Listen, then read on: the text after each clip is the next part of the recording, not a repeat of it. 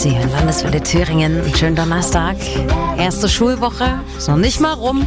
Und schon sitzen wieder viele Schüler da und drehen Däumchen. Unterrichtsausfall. Wir wussten, dass das auch im neuen Schuljahr weiterhin ein Problem sein wird, aber dass teilweise nicht mal Stundenpläne aufgestellt werden können, weil es keinen gibt, der gewisse Fächer unterrichtet. Das ist doch Wahnsinn. Jetzt gibt es einige Ideen, um den Lehrermangel und damit den Unterrichtsausfall zu bekämpfen.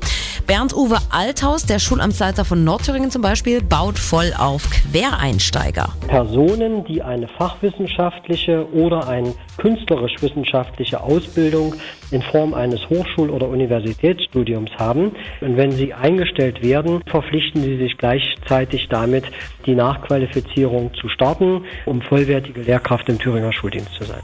Besonders übel sieht's in den sogenannten MINT-Fächern aus, also Mathematik, Informatik, Naturwissenschaft, Technik. Dafür scheint sich irgendwie kaum noch jemand zu interessieren, der Lehrer werden will.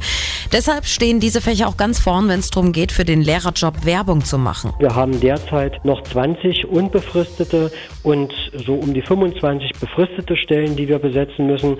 Wir versuchen tagtäglich noch Bewerberlisten durchzuforsten, andere Wege zu gehen. Seit etwa acht Wochen twittern wir unsere freien Stellen, um einfach an andere Personen zu kommen, als die, die wir traditionell über die Kommunikation Internetseite erreichen. Aber irgendwann ist man halt trotzdem mit seinem Latein am Ende, ne? Klar, kann ich Ihnen schon verstehen.